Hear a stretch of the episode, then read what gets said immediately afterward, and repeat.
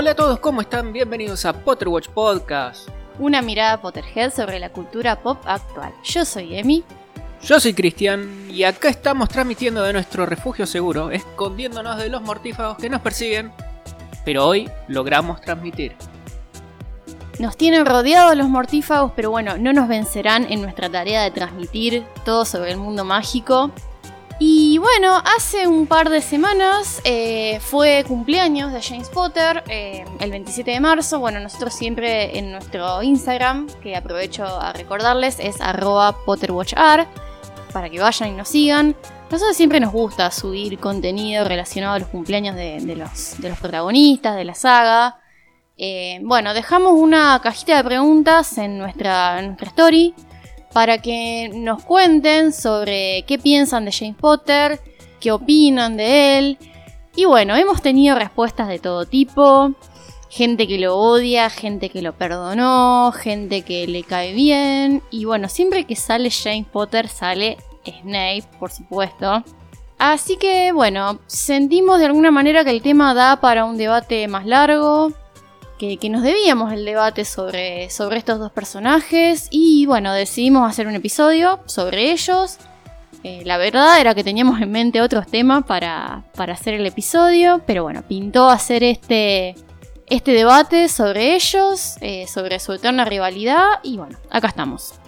Vamos a estar analizando a cada uno y sus personalidades, los entornos, las circunstancias que tuvieron que atravesar cada uno y también vamos a hablar de la tercera en discordia, de Lily Evans, la madre de Harry, eh, que ambos, ambos dos amaban.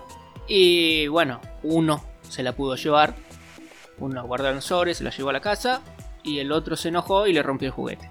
Eh, eh, Snape es uno de los personajes más controversiales de la saga y uno de los más complejos. Pero bueno, vamos a estar hablando un rato largo de él, de los dos, Sí, más de él en realidad, porque bueno, sobre Snape tenemos más información, sobre James no tanto. Hay información de James, pero está desparramada durante todos los libros, en toda la saga, entonces como que hay que juntar todo. Amontonar todos los puchitos para armar el rompecabezas de la vida de James. Pero antes vamos a tener nuestra nueva sección. El martillo de las brujas.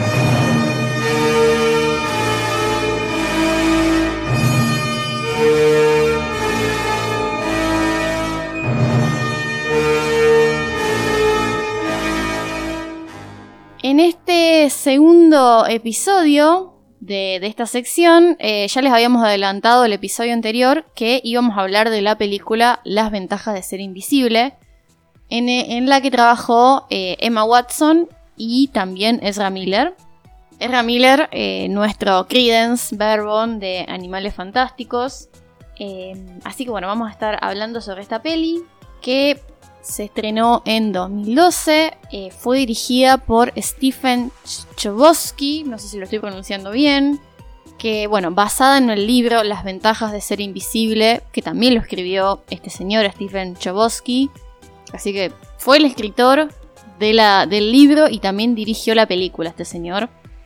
Y bueno, los protagonistas son eh, Logan Lerman, eh, no sé si lo tienen de mm, toda la serie de Percy Jackson, es este chico que es Percy Jackson. Claro, en el papel de Charlie, Emma Watson eh, en el rol de Sam y eh, Ezra Miller en el rol de Patrick.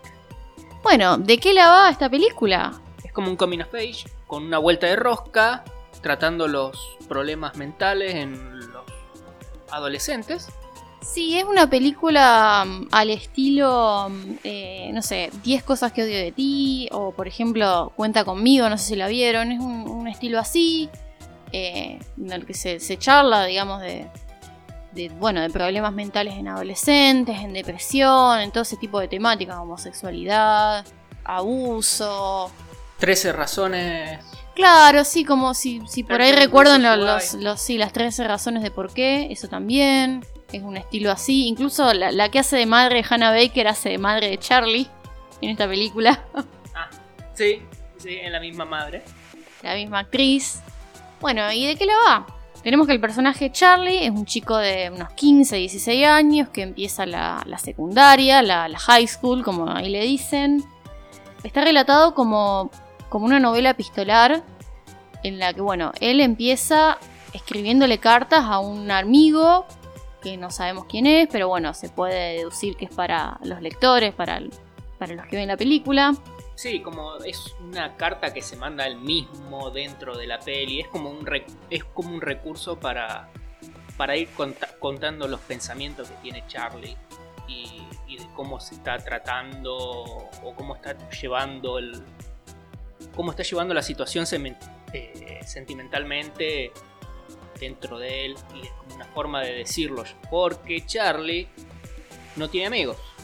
Claro, es el típico outcast de, de la escuela en el que le cuesta hacer amigos.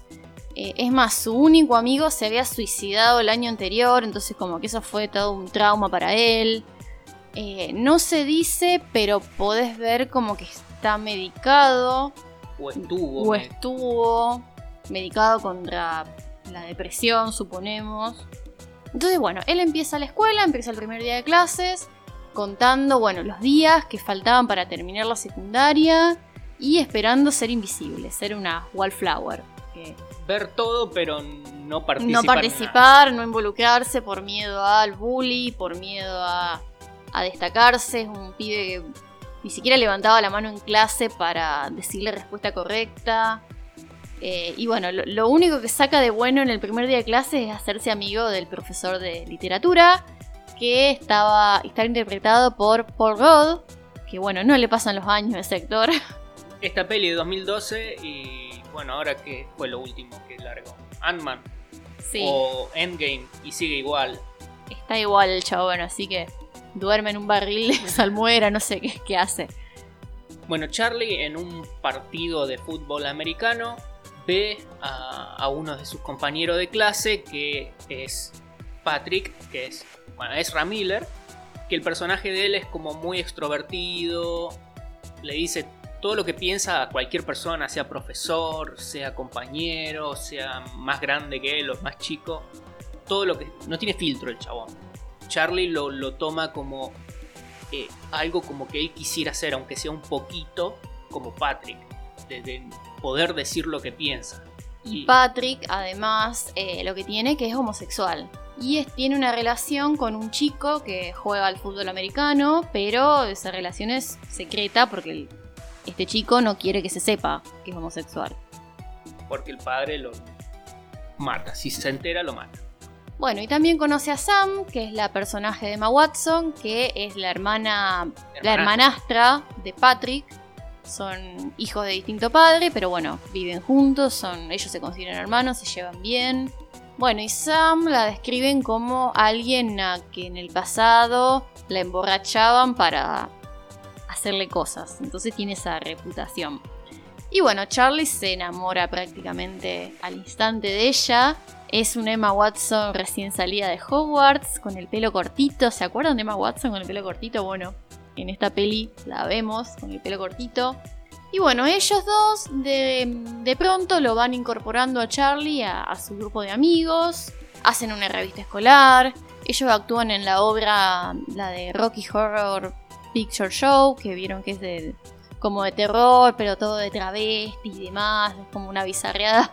Sí. Pero está buena, es popular, es como una película de culto. Bueno, ellos hacen la obra de teatro, le presentan a todo el grupito de amigos. Y bueno, él como que va atravesando todo el año eh, con estas. con estos personajes. Y bueno, Charlie pasa de no tener amigos a, hablar un segundo con Patrick, juntando una especie de valor.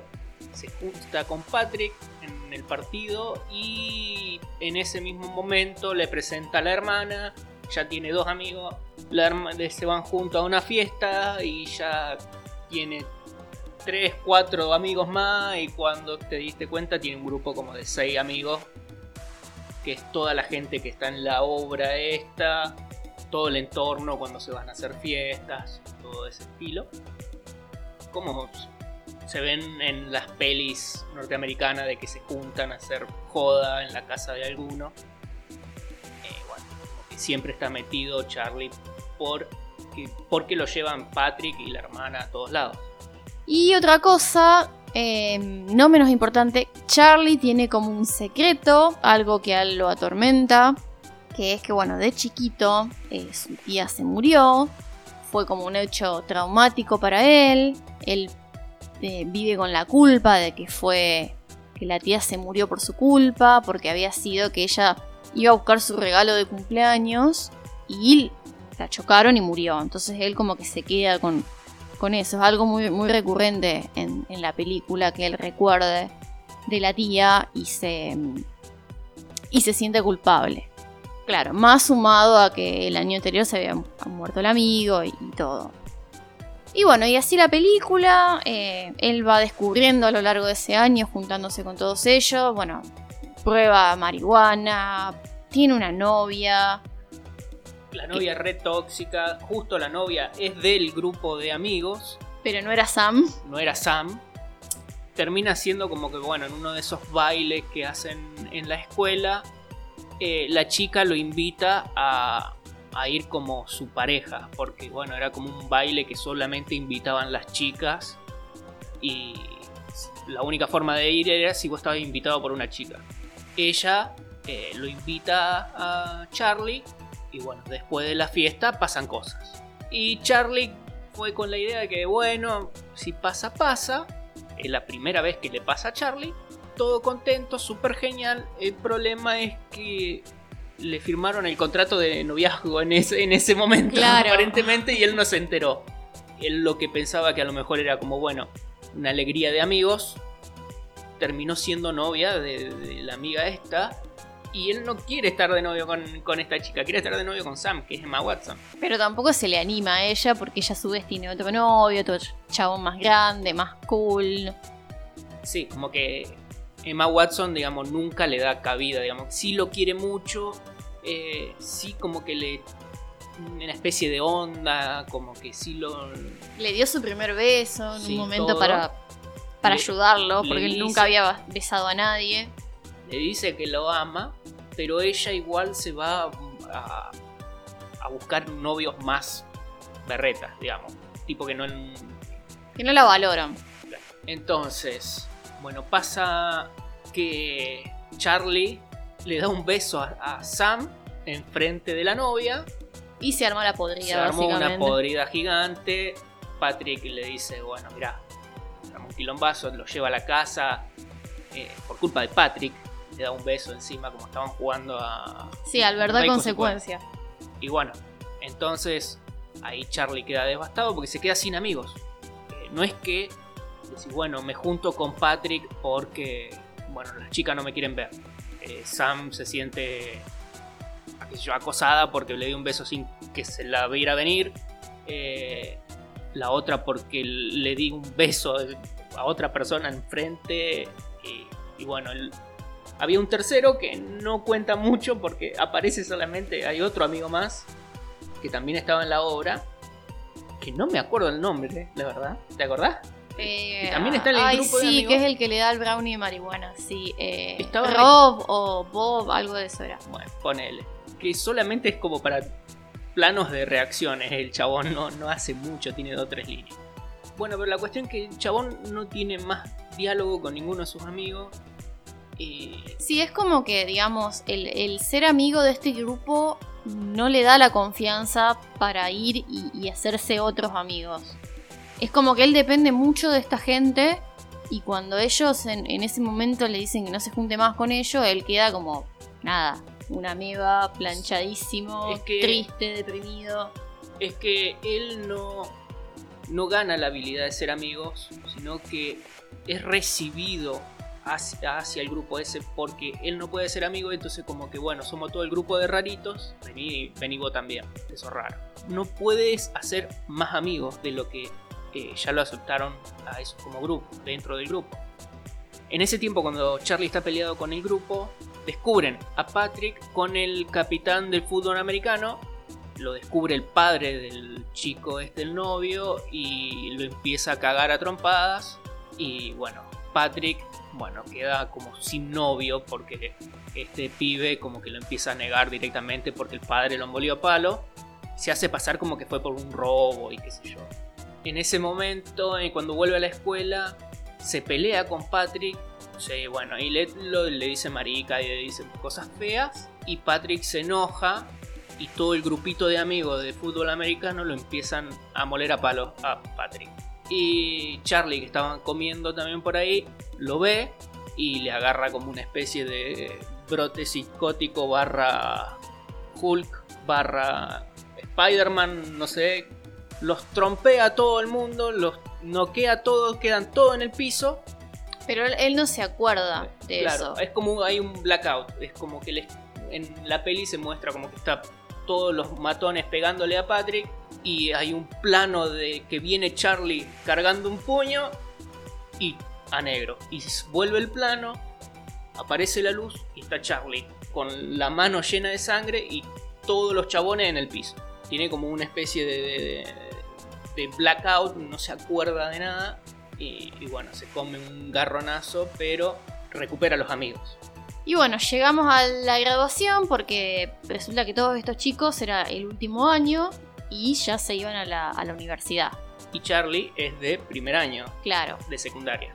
Entonces, bueno, eh, Sam tiene que irse eh, inmediatamente a, a la universidad donde fue aceptada, porque a todo esto Charlie le ayudó a pasar los exámenes para, para ser admitida. Bueno, entonces el día antes de que se vaya, es como que eh, hay una situación entre Sam y Charlie en la que ella como que le reclama que, ella él nunca le dijo que la quería, que nunca se animó a decirle todo lo que sentía y se empiezan a besar y ella como que lo, lo empieza a manosear. Después de que pasa todo lo que tenía que suceder entre ellos, desbloquea todos sus recuerdos sobre la tía. También es como que se, se trata de suicidar porque le agarra una conmoción muy fuerte. Y lo que pasaba, lo que se revela al final, era que la tía de Charlie abusaba de él. O sea, la que después se murió, abusaba de él. Él nunca había podido contarle a nadie de- del abuso.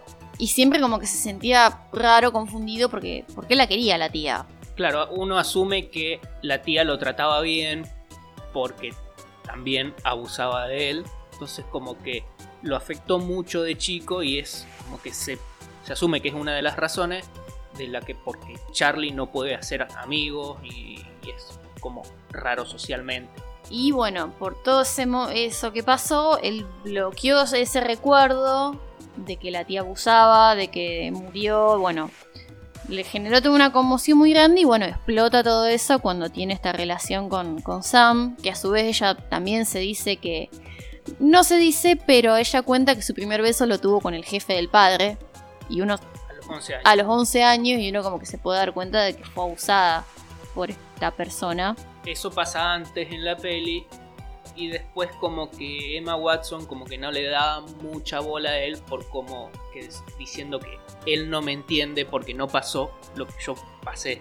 Y resulta que sí, Charlie pasó por lo mismo, incluso está peor mentalmente, está peor que ella, aunque ella sí se ve dolida y, como que carga con esa cruz, pero eh, como que se va para adelante, tiene amigos, es como activa al, al enfrentar lo que le pasó. Y Charlie no, Charlie es al revés, Charlie no, no sabe, no supo cómo seguir adelante y cada cosa que, que pasa como que le impacta mucho más emocionalmente. Aunque él no lo demuestre, pero se siente mucho más afectado que lo que le puede afectar a, A cualquier otra persona. a cualquier otra o lo que le afecta a, a Sam.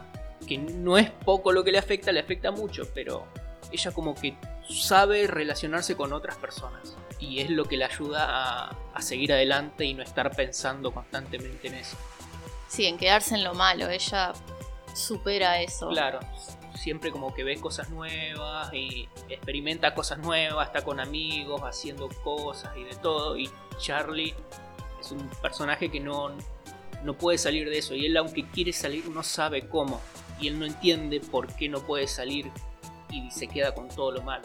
Todo eso culmina con un brote psicótico de Charlie que llama a la hermana. La hermana estaba de joda con las amigas, llama a la hermana y, y está siendo muy raro y la hermana como que cae enseguida de que está teniendo un brote psicótico porque hay como una línea de diálogo como de que Charlie ya pasó por esto, el hermano mayor que ya está en la universidad vuelve para las navidades y tienen un diálogo como que, que ahí te hace parar la oreja de que Charlie no es, no voy a decir que no es normal, él, Charlie tuvo como un, un episodio raro, te cuentan bien que, que fue, pero aparentemente empezó como a ver cosas y estuvo medio raro, pero se medicó y él como que le dice, no, está todo bien, ya me doy cuenta, estoy, me doy cuenta cuando veo cosas y que salgo de eso enseguida.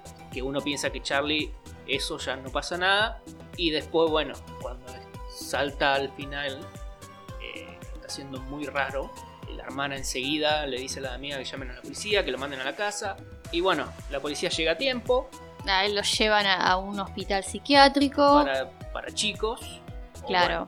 que tratan a eh, chicos. Entonces, bueno, como que ahí empieza a recibir tratamiento, los padres no sabían que le había pasado esto con la tía, entonces para ellos también fue un shock muy grande enterarse de, todo esto. Es como que ni Charlie sabía lo que le pasaba hasta cierto punto. Es como un recuerdo reprimido y que explota porque justo cuando está con Sam le toca la pierna de una forma que, le hace recordar a la... A, cómo, lo, hacía la tía. Y ahí como que después de lo que pasa con Sam, le, cae toda la lluvia de recuerdos y, como que no sabe controlarlo y ahí le agarra el brote. Bueno, y la película termina con Sam y Patrick yendo a, visitar a Charlie. A mí la verdad me, gustó el, plano, me gustó la, secuencia final de, ellos en la camioneta con pasando por un túnel y con la canción de David Bowie de We Can Be Heroes. A mí me gustó la canción, a Christian no. No, no es que no me gustó la canción, a mí me encanta esa canción. El problema es que es un cliché la canción de, de, de, qué sé yo, están montones de películas y decir, hay un montón de canciones buenas. Búscate, si te gusta David Bowie, tiene un repertorio gigante David Bowie. Búscale otra canción que es icónica. Básicamente David Bowie es el listado de canciones que tiene estos iconos, pero bueno. No sé, me pareció un cliché de, película decir, ah, We can be heroes. Decir, ah, flaco, ya está, agarra otra canción. Y otra cosa eh, que, bueno, me di cuenta, pues yo, esta, yo la había visto esta película hace mucho y ahora volviéndola a ver, me di cuenta que eh, para Navidad ellos, hacen el amigo invisible, entonces eh, Charlie le regala a Sam el disco Something de los Beatles. Y después, bueno, en el flashback de, cuando la chocan a la tía, te muestran que ella tenía ese mismo disco también. Bueno, la peli está buena, no es la gran peli, me quedo con Driving Lessons, me parece más divertida. Qué sé yo, está bueno el mensaje que da de que, qué sé yo, también es como que al final Charlie se da cuenta que, está, la está pasando mal psicológicamente y como que el mensaje sí es que si te das cuenta que estás mal, déjate ayudar por la gente que sabe, por la familia, por los médicos. Básicamente al final cuando Charlie tiene brote psicótico, va la, la doctora y él como que al principio es como, no, no quiero saber nada, yo quiero salir de acá. Y la médica le dice, bueno, ¿querés salir de acá? responde lo que te pregunto, hace lo que te digo y... Habla, abrite. claro. Y él, bueno, hace eso porque, bueno, quiere salir de ahí. Entonces, como que dice, bueno, te pasa algo, acércate a algún gente que, sabe y abrite, de, decir todo lo que, que, tenés en la cabeza y, y, y dejate ayudar. Y la familia también es como acompañarlo y, cuando Charlie eventualmente sale del hospital, es como que es todo un momento raro en la comida porque llega, llega y están todos comiendo en silencio. Bueno, como que la hermana busca sacar un poco el tema de algo y están todos como tenso para ver cómo va a reaccionar Charlie.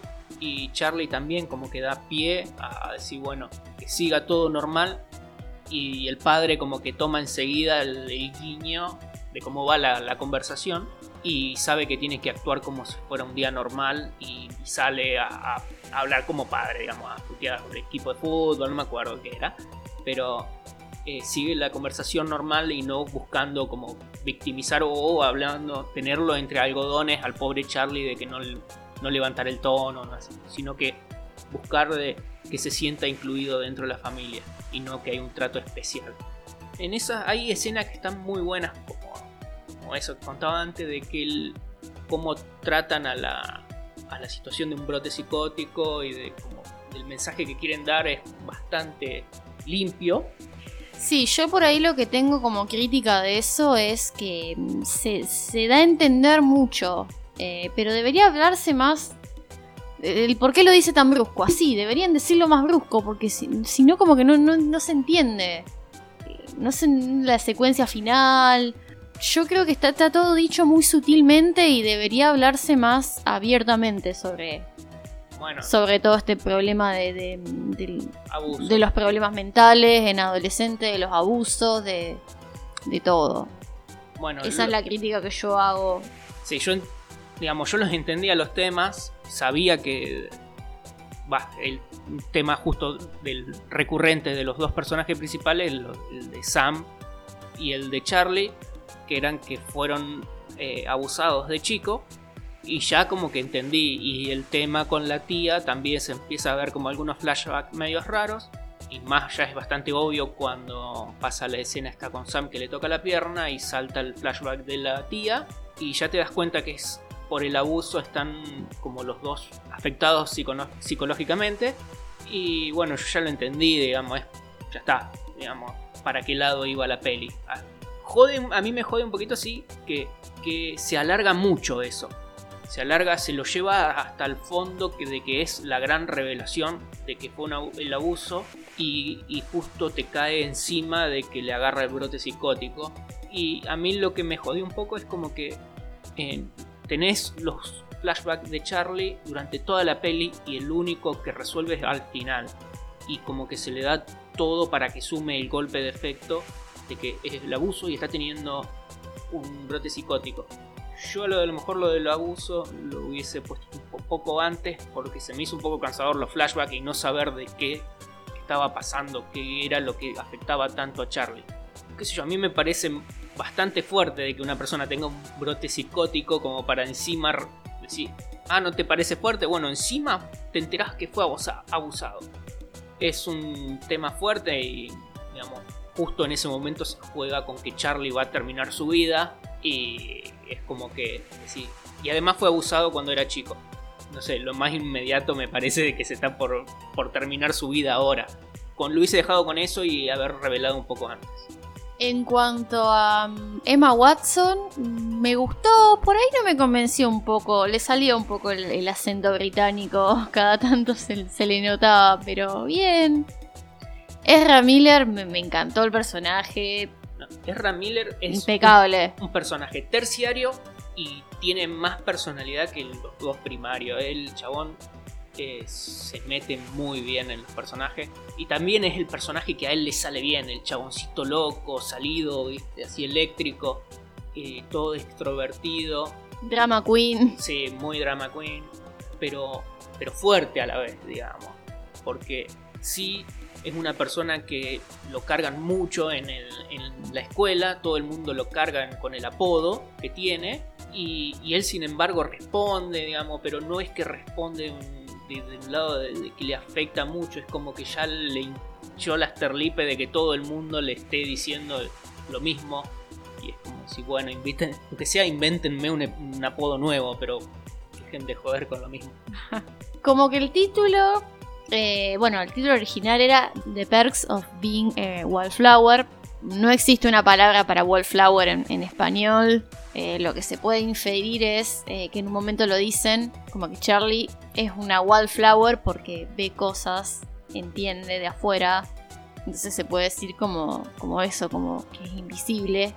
Pero la verdad medio que no entendés mucho qué ventajas te da ser invisible porque el chabón medio que no aprovechó estos amigos que él tenía para tener confianza, crecer confianza y crecer en, Para- en habilidades sociales. Pero bueno, es una linda peli, es sencilla, sobre adolescentes, sobre lo que es la, la terrible high school de los Estados Unidos. Sí, Tiene momentos que son super cringe, pero sí, pasando esos momentos, son escenas, ¿va? Pero también tiene otras escenas como cuando está eh, Ezra Miller en, en la escena, es genial, así que olvidate. Pero sí. Véanla, eh, véanla. véanla. Sí. Eh, si, es mejor que. Si te gustó 13 razones, esta te tiene que gustar más porque está mejor hecho que 13 razones. Esta está hecho. Está mejor y está tratado con un poco más de cuidado. No es tan, tan romantizado como estaba 13 razones. Y bueno, y ya que está, bueno, si alguien está deprimido, si alguien está deprimido, busque ayuda, busque su grupo de amigos, sepa que tiene amigos, que tiene familiares. Háblenlo. Háblenlo. Y si no sienten confianza de, de hablar con sus amigos o con sus familiares, hay médicos que se dedican a eso y, y lo van a escuchar y lo van a ayudar. Así que vayan. Hay gente capacitada. Y déjense ayudar, hagan como Charlie. Ahora, volviendo a la peli, ¿la condenamos a la hoguera o qué? No. Para mí, a la hoguera no. No a la gloria, pero no a la hoguera tampoco. Es una peli que hay que verla, digamos, ¿te gusta? Si estás en el humor para verla. Es una peli, digamos, un tema medio pesadito, entonces, yo, es como...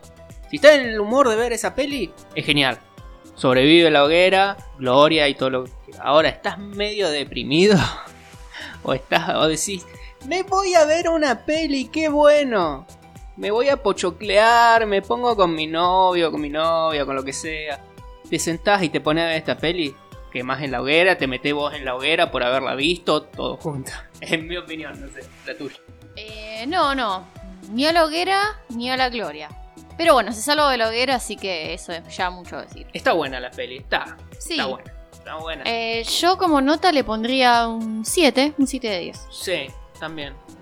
Sólido. Bien, conseguimos. Bueno, después nos cuentan en nuestras redes sociales qué les pareció. Si las vieron o no. Y bueno, y vamos a estar dejando una cajita de, de preguntas para que nos para que nos recomienden ustedes qué películas quieren que veamos y quieren que, que hablemos en esta, en esta sección.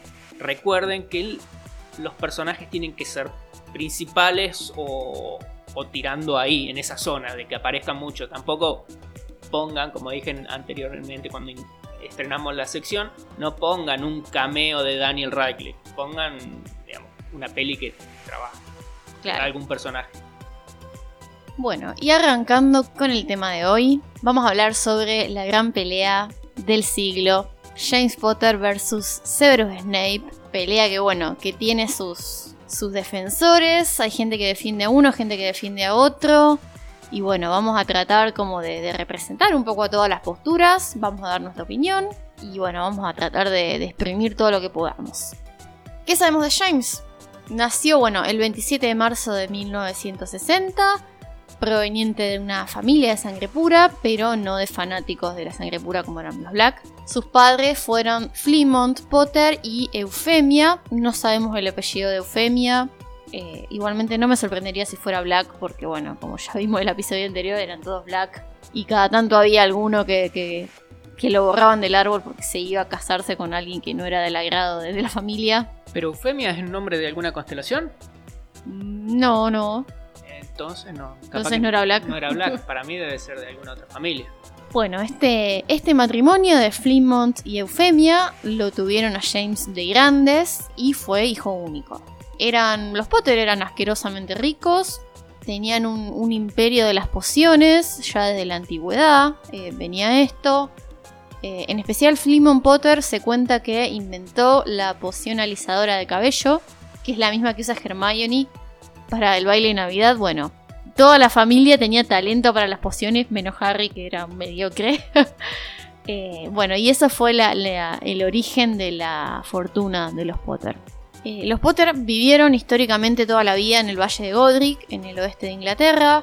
El abuelo de James Potter, llamado Henry Potter, fue un miembro del Wisengamot en los años de la Primera Guerra Mundial y condenó al primer ministro de la magia de ese entonces, que se llamaba Archer Evermont, porque prohibió a la comunidad mágica ayudar a los muggles en bueno, la Primera Guerra Mundial. Entonces, bueno, esto, esta, esta franqueza a favor de, de la comunidad muggle, sumado al hecho de que Potter es un apellido muggle, no es un apellido mágico, condujo a que la- a la familia la expulsen de la lista de los Sagrados 28.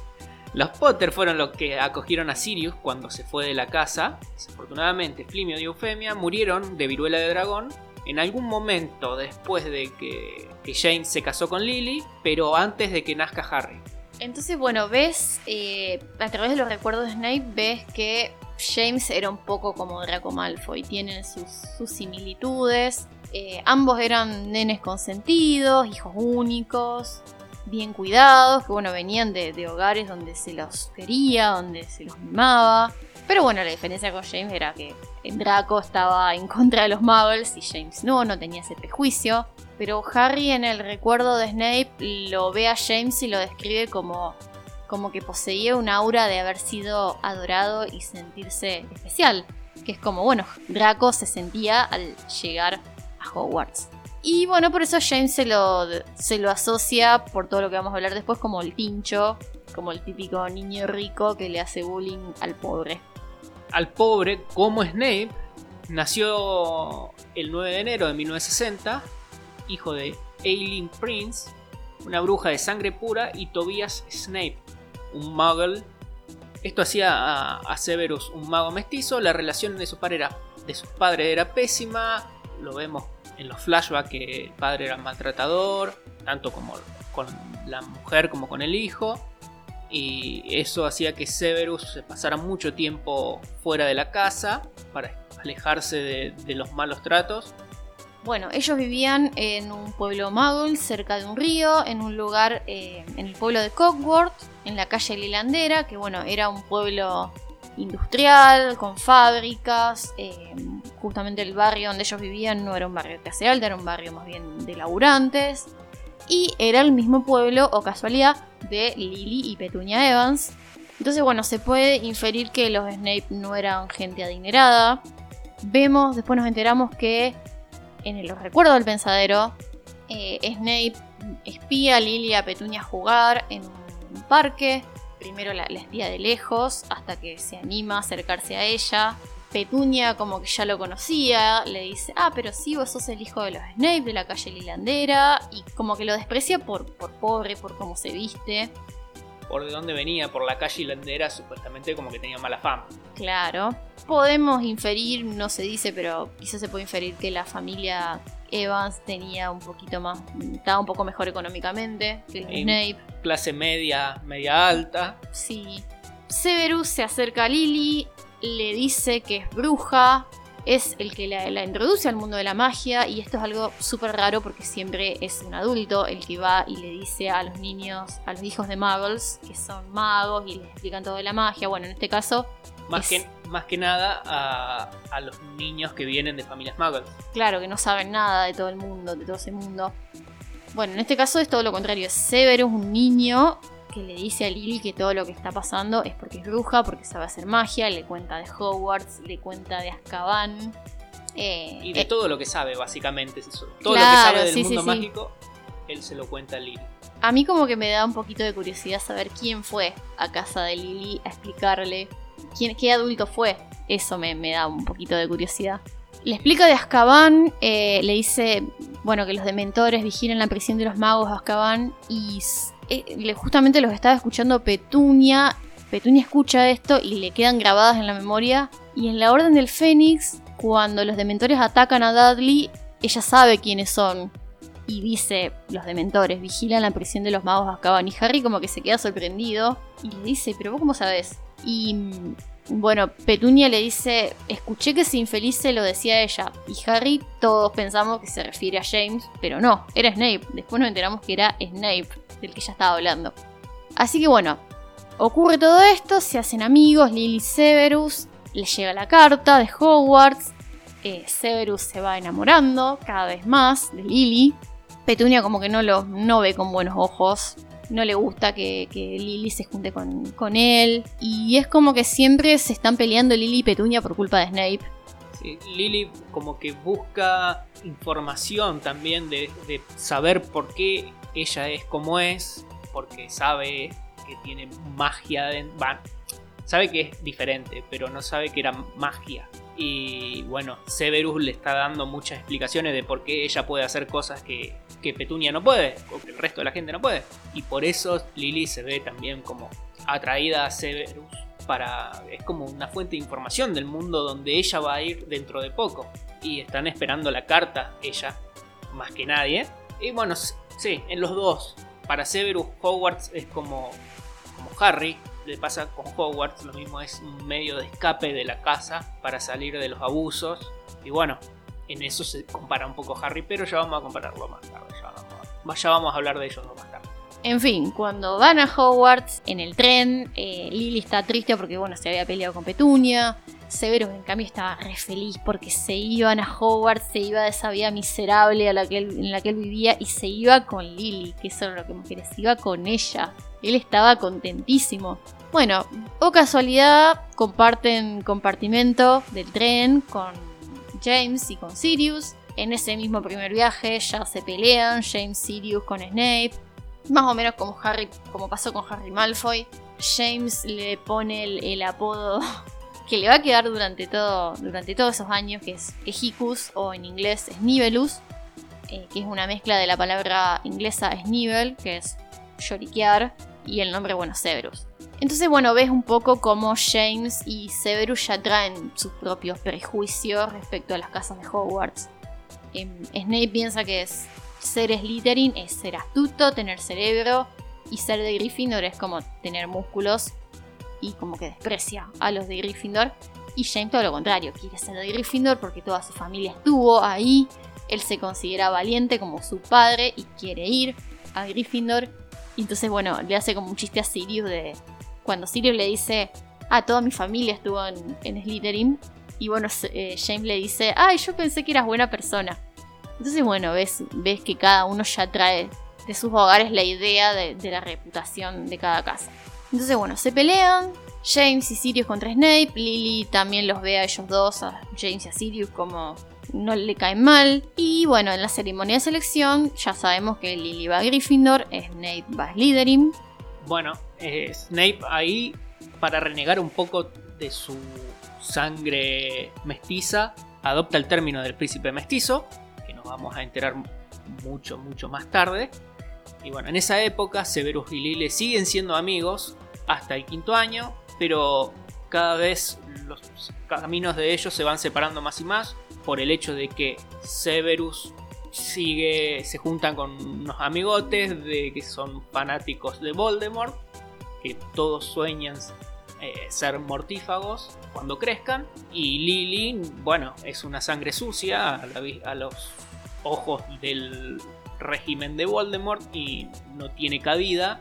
Y Lily lo sabe, entonces como que cada vez se van separando cada vez más. A pesar de que Snape la sigue queriendo, pero como que está en conflicto de intereses. Además esos amigotes de, Snape andaban atacando a los sangre, a la sangre sucia. Sí, le hacían bromas, entre comillas. Eh, Broma con magia negra. Sí. No eran bromas así inocentes como, ah, te, no te es que trago, te... trago una zancadilla, ¿no? No te cuelgo de las patas en el aire un rato. No, le hacían maleficios y no eran jodidos, no eran. Sí, igual a mí me da que pensar de que no eran verdaderos amigos. Eran, era más una junta por conveniencia, pienso yo. Gente que se juntaba porque a él le convenía, para no estar solo, para tener como un cierto respaldo, pienso yo. Pero creo que nunca llegó a confiar completamente en ellos ni a tener una verdadera amistad. Eh, yo pienso que por ahí él como gran oclumántico que era, o, que fue más adelante, como que él les mostraba lo que él quería que sepan de él. Sí, en mi opinión, Lily fue la única y la última amiga que tuvo. Sí, la, influencia positiva era por parte de ella, pero bueno, eh, se iban separando cada vez más y siendo cada vez más lejanos. Entonces Snape empieza, bueno, ya se dice que llegó a Hogwarts sabiendo una buena cantidad de maleficios, eso lo dice Sirius. Se empieza a destacar en pociones. Según J.K. Rowling, es una rama de la magia que tiene un cierto misterio y que da la fama del que, sabe hacer pociones, maneja sustancias peligrosas, tiene, digamos, el cliché de ser taciturno, resentido y bueno, Snape encaja, encaja con, con este estereotipo. Y bueno, como ya dijo Christian, empieza a crear el seudónimo del príncipe mestizo, identificándose con la madre que era apellido Prince. Eh, y bueno, fue como su identidad secreta, por así decirlo. Y el chabón, bueno, inventó nuevos hechizos, nuevos maleficios.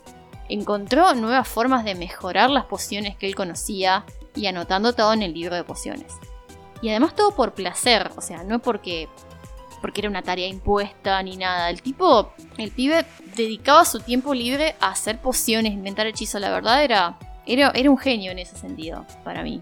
Le gustaba el- estudiar esa rama, la parte de las artes oscuras y las pociones, se le daba bien.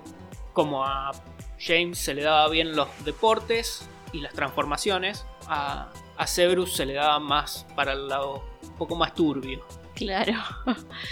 Pero bueno, a pesar de destacarse en las pociones, Snape no fue parte del club de las eminencias de, de Slughorn.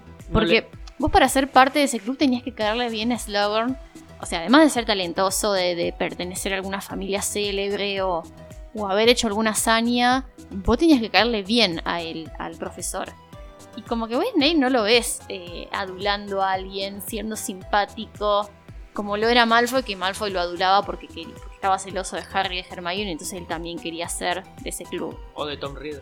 Claro, eh, a Snape no, no le interesaba eso. Eh, era, y de adulto lo siguió siendo, una persona greta, y a él no le interesaba caerle bien a nadie, bueno, excepto a Lily, que, es- que sí. Bueno, Lily también se empieza a destacar en pociones y en encantamientos. Eh, empieza a hacer sus grupos de amigos.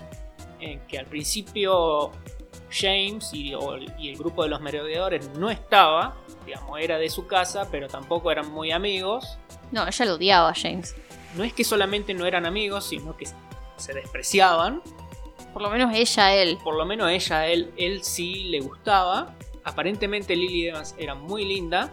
Entonces como que estaban todos los chicos a- atrás de ella. Porque si vemos, si sabemos que Severus era como de la clase social más baja y de los menos agraci- ag- agraciados, se dice, Sí. físicamente. Y conocemos a James como uno de los más vistosos de la clase de ese año, junto con, con Sirius.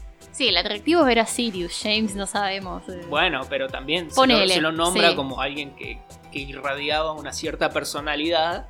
Y tenemos las dos puntas de los espectros que, que están mirando a Lily. Eh, así que bueno, era una pelirroja, Era popular. era popular.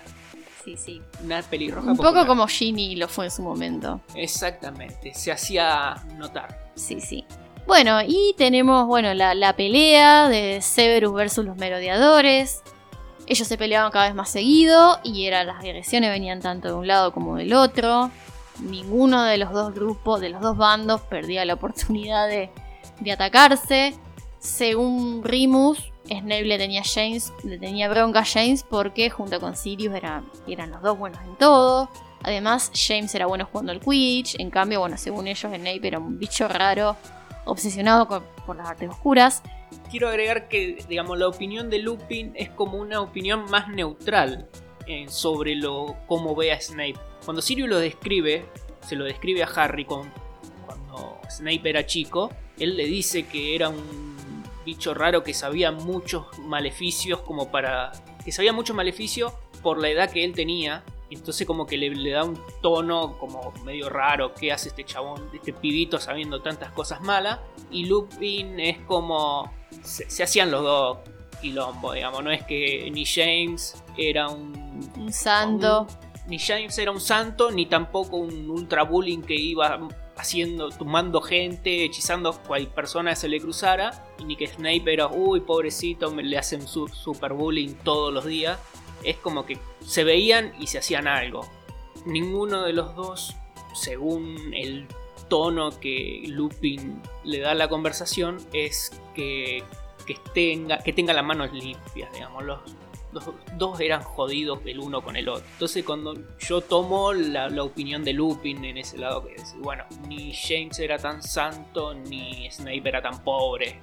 Pero bueno, Remus estaba olvidando el hecho de Lily. O sea, a Snape no le gustaba, a Severus no le gustaba Jane porque se daba cuenta que James estaba enamorado de Lily. No sabemos si Jane pensaba lo mismo sobre Severus. A lo mejor James se da cuenta de que a Snape le pasaban cosas con Lily. Entonces, como que se estaba olvidando de, de ese factor. Sí, que quizás todas esas peleas eran por la mismísima Lily. No es que James y Severus se peleen porque se odiaban, sino porque veían que la chica que les gustaba le estaba dando bola a los dos. No dando bola a los dos, sino que James se sentía atraído hacia Lily. Entonces Severus se sentía amenazado por esa atracción del chico lindo, entre comillas, y James se veía amenazado por Severus, porque Severus era amigo de Lily. Entonces quizá esa fue, era la razón por la que ambos colisionaron tan fuerte durante tanto tiempo. O una de las razones más fuertes. Sí, Una de o tantas, una sí. de tantas, porque también para mí pasó como, como Harry con, Draco. con Draco, de que no se caían bien directamente de entrada, no se cabían y, y cualquier motivo era una razón para boquearse el uno al otro. Yo sumaría esas dos cosas, que de por sí no se cabían los dos, eran violentos también el uno con el otro, y encima los dos le gustaban la misma chica. Hasta que, bueno, sucede lo que se cuenta, digamos, en tercer año, que Sirius le quiso hacer una broma pesada a Snape, le quiso hacer ir al, al árbol, al sauce boxeador, para que, siguiendo a Lupin, que Lupin se justamente se iba a transformar en, en hombre lobo esa noche. Si Snape hubiese hecho eso, se hubiese muerto, entonces como que James le salva la vida. O convertido. Claro, así que bueno, más adelante se los, en el recuerdo de Snape se los ve a Lily y a Snape discutiendo. Lily le reclama a Snape que, fue un desagradecido porque James Potter lo salvó. Entonces Severus se enoja, le dice que a James le gusta Lily, que es un arrogante, que se las daba de héroe, pero que solo intentaba salvar su propio pellejo y el de sus amigos. Entonces Lily le dice que sí, que puede ser, pero que al menos no usa magia negra le reclama que sus amigotes Avery y Mulciber que le hicieron algo muy feo a una de sus amigas por ser hijo de Muggles y bueno, se separan enojados. Hasta que bueno, ocurre eso tan feo que Harry ve en el pensadero, que fue que fue muy feo para él de ver y también una sorpresa para nosotros los lectores, una sorpresa para mal. Vemos eso, digamos, la escena del bullying de James a, a Severus cuando ellos terminan de, re- de rendir la, la matrícula de honor en brujería, de defensa contra las artes oscuras. Se van todos a los jardines a descansar un poco. Eh, Sirius comenta que se aburre. Entonces lo ven Snape, lo empiezan a atacar. Le hacen el Levicorpus. Entonces lo levantan por el aire y a Severus se le ven los calzoncillos. Además, el Levicorpus es un hechizo que el mismo Snape había inventado. ¿Por qué Snape no usaba pantalones, digo yo? Que te- tenía que usar el uniforme del colegio, pero un pantaloncito, un, bo- un pantalón corto, algo, ponete, Y a lo hermano. mejor hacía calor, no sé. no sé. En fin, bueno, le hacen un par de cositas más. eh, Snape como que le corta la cara en un momento. Peter y Remus, bueno, Peter como que está ahí alentando la agresión. Remus como que se hace el boludo. Aparece Lily, Lily les, dice que lo dejen en paz. James le dice, ay sí, bueno, yo lo dejo Snape, pero lo dejo en paz, pero vos salí conmigo. Lily le dice que no, salí de acá, sos un engreído, te odio, eh, etc. Snape le dice sangre sucia a Lily. James le dice que se disculpe. Ella le dice que mejor anda lávate los calzones. Se va a la miércoles. Eh, y bueno, James y Sirius siguen bulineando a Snape. Harry se va de la, de la escena. Y bueno, no sabemos. No sabemos qué pasó después. Pero bueno, inferimos que no fue, no fue algo lindo para Snape. Harry, bueno, se siente mal después de, ver eso porque mm, él mismo sufrió bullying a, menos a manos de Dudley y jamás pensó que, que su viejo fuera, fuera uno también. No entiendo cómo Lily se pudo haber casado con él, incluso se pregunta si Jane la pudo haber obligado. Fue una sorpresa para todos el, el enterarnos de esto porque solo conocíamos a James por lo que le contaban a Harry. Ha- Harry le decía que James era un tipo genial, Sirius le decía que era el mejor amigo que pudo tener, Remus agradecido de por vida con James por todo lo que hizo por él. Todos teníamos esa visión idealizada de padre perfecto que fue asesinado por Lord Voldemort para proteger a su hijo. Y sin embargo nos encontramos que era un James, era un tipo como cualquier persona y tenía defectos. Nunca lo vimos desde el punto de vista de otro. Entonces bueno, Harry va a hablar con Sirius y Remus, les cuenta todo lo que pasó. Sirius le dice que bueno, que él no se enorgullece de haber provocado que James lo ataque a Snape, que eran unos inmaduros, unos boludos. Pero bueno, que James maduró, maduró con el tiempo. Remus le dice que trate de entender, como dijo Christian, que la relación de los dos era así. Eran jodidos los dos. Y también hay que entender que tenían, ¿cuánto? ¿13 años? ¿14? 15. 15 con toda la furia. Eran pibe, tampoco decir. Para mí el pensamiento que tuvo Harry de que el padre lo obligó a, su madre a casarse con él. A ver, a Lily se la ve con personalidad. Ahí, digamos, supo manejarse con James cuando se le, tira los galgos, apurándolo de que si quería que no le moleste más a Snape, tenía que salir con ella y ella lo manda a volar. Se lo ve manejarse inmediatamente después de, de cómo lo trata Snape a ella, la que la trata de sangre sucia. Digamos, se la ve como una mujer fuerte. Una chica, va, no una mujer, como una chica fuerte. Entonces, sé, como tirar eso de que, ay, mi padre pudo haber obligado a mi madre a casarse con, mi- con él. No sé, me parece un Poco creíble. poco creíble, incluso para, digamos, para él mismo, no sé, no, lo veo creíble. Pero Eh, bueno, Remus le dice a le dice a Harry que James maduró con el tiempo, como que dejó de andar atacando gente. Entonces Lily vio eso y cambió de idea. Y bueno, en séptimo empezaron a salir y bueno, después se casaron, tuvieron a Harry, etc. Y bueno, Harry no, no le queda otra que aceptar todas estas palabras, pero de todos modos le sigue doliendo. Le sigue doliendo este, este comportamiento de, de James. Es más, en sexto año Snape lo manda como. Lo tiene castigado y lo manda como a, a ordenar fichas de castigos viejas en la que figuraban eh, los castigos de James y Sirius. Tenía que transcribirlos para que no se pudrieran, o se estaban pudriendo y tenía que transcribirlo para que no se pierdan los registros. Y bueno, Harry como que le, le daba cosas. Se sentía mal leyendo eso. Harry de esa escena del pensadero saca en limpio que Snape no la quería a Lily por ser sangre impura. Entonces, bueno, después nos enteramos en la parte de los recuerdos de Snape, vemos lo, que pasó, digamos, después de, de esa escena. Snape la fue a buscar a, la fue a esperar a Lily afuera de la sala común. Le pide perdón por haberla llamado sangre impura.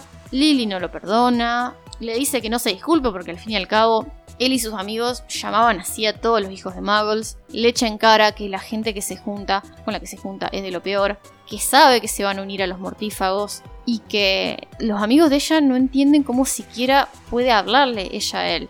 Y bueno, por eso no pueden seguir siendo amigos, que ella eligió su camino y él el suyo. Y bueno, ahí se termina su amistad. Ese fue el fin de la amistad entre, entre Severus y Lily. Inferimos que en algún momento de entre esa pelea, Lily y Severus, comienza la maduración de James. Quizá al no sentirse ya más amenazado por Severus, por la amistad de Severus hacia Lily, quizá James se calmó y dijo, bueno, no, no tengo que pelear más por esta señorita.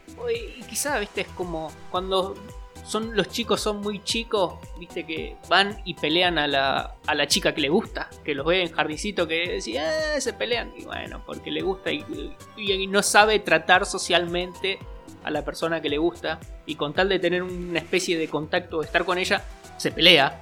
Pero en vez de decir, bueno, vamos a jugar, vamos a hacer cosas lindas, no. Decir, bueno, aunque sea, no puedo estar con vos, pero te peleo. Aunque así estoy dos minutos más con vos. Encuentran esa forma de relacionarse tan fea, a mi gusto. Es fea, pero bueno, es que simios, hacer cerebro malo. Es el típico, los que se pelean de chicos se quieren de grandes. Claro, es eso. Pero bueno, la verdad, Snape no hizo nada para, para recuperar su amistad. No, dejó su afición por las artes oscuras. No dejó de, tener esta mala junta, ni de andar llamando sangre sucia a la gente. Se unió a los mortífagos y todo ello sabiendo que, que en en una supremacía de Voldemort, ella por ser hija de Muggles no iba a estar nunca a salvo. No sé, para mí como que tenía esa, esa esperanza infantil de que a ella no le pase nada. Cosa que después terminó siendo totalmente lo contrario cuando se escuchó la profecía y se la dijo a Voldemort y Voldemort la Relacionó. a los Potter, entonces los empezó a buscar para matarlos. Eh, entonces bueno, ahí Snape se da vuelta, le va y le ruega a Voldemort que, que la perdone a Lily. Snape va a, a ver a Dumbledore, le dice que, que haga todo lo posible para proteger a Lily. Dumbledore le dice, ah, pero vos entonces querías salvar a Lily solamente, no, no te importa su hijo y su marido.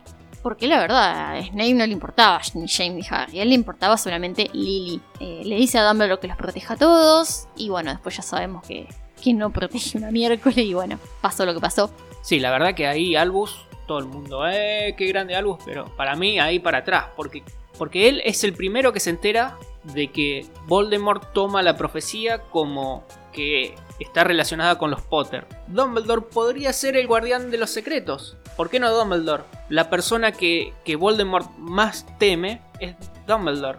Bueno, le doy el secreto de dónde vivo a, a Dumbledore en vez de a cualquiera de sus amigos, sí. Y entonces, mala leche de Albus podría haber dado un poco de buena onda, decir, mira, está buscando a vos. Chabón me tiene un poco de cagazo para mí. No me quiere venir a pelear, pues sabe que va a perder, yo la tengo toda, tengo la varita del destino, sé todo, me estudié todos los libros. Es medio burro, lo... me tiene miedo. Hacemos el encantamiento Fidelio, dame el secreto y estamos todo bien. No pasa nada. Albus, ¿qué haces? Le dicen los amigos, hagan el encantamiento que, que lo va a venir a buscar. Los amigos, bueno, eligieron mal guardián. Justo Voldemort buscó el eslabón más débil. Y bueno, pasó lo que pasó. Snape, después de que los Potter murieran, se queda trabajando en Hogwarts como profesor de defensa contra las artes oscuras. Y bueno, le, eh, Dumbledore le dice, le pide que proteja a Harry para que el sacrificio de Lily no haya sido en vano. Él de mala gana acepta, pero le dice, no le digas a nadie. Digamos, todo el mundo dice, ah, grande Ser- Severus que salvó a Harry. Él lo hacía por culpa, no es que tampoco era el mejor. Tampoco es que era la mejor, la mejor persona del mundo, es la culpa lo carcomía por dentro porque no se anticipó a que Voldemort tomara a los Potter, los de la profecía, murió la, chica que le gusta y bueno, es como que vive con culpa porque tuvo tiempo para salvarlo y sin embargo no pudo. Claro, y la verdad también, eh, justamente, él no, no, lo protege a Harry por, la bondad de, su corazón, es para aliviar el peso de la culpa. Y además se pasó al bando de Dumbledore por una razón egoísta, porque la, desgracia lo tocó de cerca, porque Lily murió y todo eso, pero si no le hubiese pasado nada a ella, hubiese seguido en la misma. La verdad no, no le importaban el resto de las vidas que se perdieron y, y la acción de él, lo que él hizo no fue algo desinteresado, la verdad. Si no fue hecho por eh, decir, uy, la cantidad de gente que está muriendo. O eh, porque o- Voldemort está mal, y qué sé yo. No. No, no es como quizás se puede llegar a inferir como el hermano de. como Regulus, el hermano de Sirius, sino que es más egoísta todavía. Es porque le mató a la chica que le gusta, nada más. Es la culpa que hace cuidar a Harry, no, por decir, bueno, un pobre niño que le pasó todo lo malo. Por todo lo malo que le pasó fue porque yo ayudé a esta persona a llegar al poder, o fui una de las personas que lo ayudó a, a hacer ese reino del terror. No, es completamente mezquino porque él quería a esa chica, nada más. En cuanto a Harry y Snape, tienen muchas similitudes. Eh, los dos compartían eso de, ser sangre mestiza, que crecieron entre muggles. El padre de Snape era cruel con él, con la madre. En cambio, bueno, los Dursley lo trataban mal a Harry. Eran pobres los dos. Bueno, porque Snape, la familia era humilde, y en cambio con Harry, bueno, porque los Dursley no gastaban un peso en él, o sea, no le daban plata, le daban la repusada, etcétera. Y en ambos, en ambas infancias, bueno, estuvo Petunia Evans como denominador común. Y bueno, también los dos crecieron prácticamente sin amigos antes, antes de llegar a Hogwarts. Y después, bueno, cuando llegaron a Hogwarts, los dos sufrieron bully. En el caso de Severus, como ya sabemos, por los merodeadores. Y en el caso de Harry, por el mismo Snape como profesor y por Malfoy. Y bueno, por Dudley antes de Hogwarts. Los dos tuvieron una experiencia como cercana a la muerte. Bueno, Harry en múltiples ocasiones, James eh, y Severus, bueno, con esta broma pesada de Sirius. Y bueno, a los dos les gustaba una pelirroja, Lily y Ginny respectivamente. Y entre, bueno, entre Severus y, y- y Voldemort también hay, hay muchas más. Los dos, digamos, tenían es- este, este costado oculto, estas máscaras que usaban para, Ocultar que eran mestizos. Claro, para ocultar que eran mestizos, los dos tenían la máscara de uno el príncipe mestizo y el otro Lord Voldemort. Los dos eran antagonistas de Harry. Snape era el antagonista de Harry, pero en la vida escolar, o sea, era el que lo castigaba todo el tiempo, era el que, ay no, cuídate que Snape no se entere de esto que estás haciendo. Y bueno, Voldemort es en, en general, o sea, en el mundo mágico, es como que si Snape es el oponente constante al que Harry se enfrenta a lo largo de su vida escolar. Y bueno, Voldemort es el enemigo El, en la vida, o sea. el enemigo, con el mayúscula. eh, bueno, los dos, como ya sabemos, lo más obvio es que están, tienen atracción por las artes oscuras. Eh, difieren los dos, bueno, en que. Difieren los dos en el hecho de que Snape ama a Lily y Voldemort se ama a sí mismo. Eh, Bueno, justamente es, es esa capacidad de amar en la que, bueno, Snape está un poquito mejor, mejor parado que, que Voldemort y es, digamos, el que lo hizo dar vuelta de, del lado del mal, del lado oscuro. El amor es lo que vence a Voldemort. Claro. To- En todos lados. En, en la traición de, de Snape hacia él, la caída de cuando fue a matar a Harry dos veces, el amor de Narcisa, como hablamos antes, que le hizo mentirle, y así se repite constantemente. Claro. Dumbledore tenía razón. Pero bueno, volviendo un poquito a James, eh, no sé, ¿vos, vos qué pensás de, él? ¿Vos lo perdonaste, Chris? ¿Qué, qué, qué te parece? O sea, Sirius todo el mundo lo... Sirius es un personaje sumamente popular y muchos se olvidan de que Sirius también era un bully. Pero sin embargo, bueno, Sirius tiene todo un arco de... todo un desarrollo, digamos, que hace que la gente lo quiera, o sea, que lo querramos. Uno quiere a Sirius porque Sirius está vivo tiene la posibilidad de demostrar que cambió, que se redimió y que reniega de ese pasado que, que quizá no le gusta tanto ahora, o no le gustó tanto en esa época. James lo que tiene es que no, nadie vio cómo fue James en la vida adulta, de, de que, qué le pareció lo que, que hacía cuando era chico, pero tengamos en cuenta que Sirius, todo el mundo quiere a Sirius, pero básicamente era Sirius el que provocaba y que mandaba a James, bueno, hace algo porque estoy aburrido. Digamos, es culpa del chancho o del que le da de comer. Claro. Y sin embargo todos queremos a Sirius, pero es el que mandaba, che, hace volar alguno porque estoy aburrido. Y todos aplaudimos, pero bueno. qué sé yo, es, es como que de, Jameson nos, nos falta historia, nos faltan flashbacks, no- nos falta un poco más de desarrollo. No, Eh, pero igual se entiende, yo lo entiendo como que sí. A ver, no era, no es justificable, no es- se justifica el bullying, no se justifica para nada. Pero tampoco vamos a, a- a cancelar a, James por lo que hizo hace 15 años atrás, que seguramente por lo que cuentan todo está arrepentido porque cambió. Sí, o, que era una, un- una, una época de pelotudeo adolescente. Sí, James eh, tuvo esa época que, que quizás, eh, viéndolo del- de la etapa más adulta, se arrepiente. Pero si tomamos a, a Lily como referencia, de que Lily no le gusta el bullying, no le gusta que se trate mal a las personas, ni de un lado ni del otro, y también la vemos como una persona con una, una personalidad muy fuerte, que no le cabe el bullying, no le cabe el abuso de las personas. Si terminó aceptando a James, quiere decir que vio. También no hay que olvidar que James fue, premio anual en Hogwarts, bueno, junto con Lily. Eh, entonces, bueno, podés suponer que si se lo dieron ese premio anual es porque mejoró la conducta. O sea, porque tiene que tener una conducta intachable. No se lo van a dar a alguien que tiene 20 amonestaciones. No. Podemos inferir que, bueno, que sí que mejoró la conducta. Además de, bueno, que era un buen alumno y toda la bola. Eh, o por lo menos no se dejó de portarse mal delante de los profesores. Pero bueno, yo por ahí no lo veo tan inconcebible que haya cambiado. O sea, Una cosa es colgar a alguien de un tobillo, otra cosa es tirarle maleficio sí, un sectum sempra. a Por otra decir. persona. por decir a otra persona y torturarlo, entre comillas, anda a saber lo que hicieron.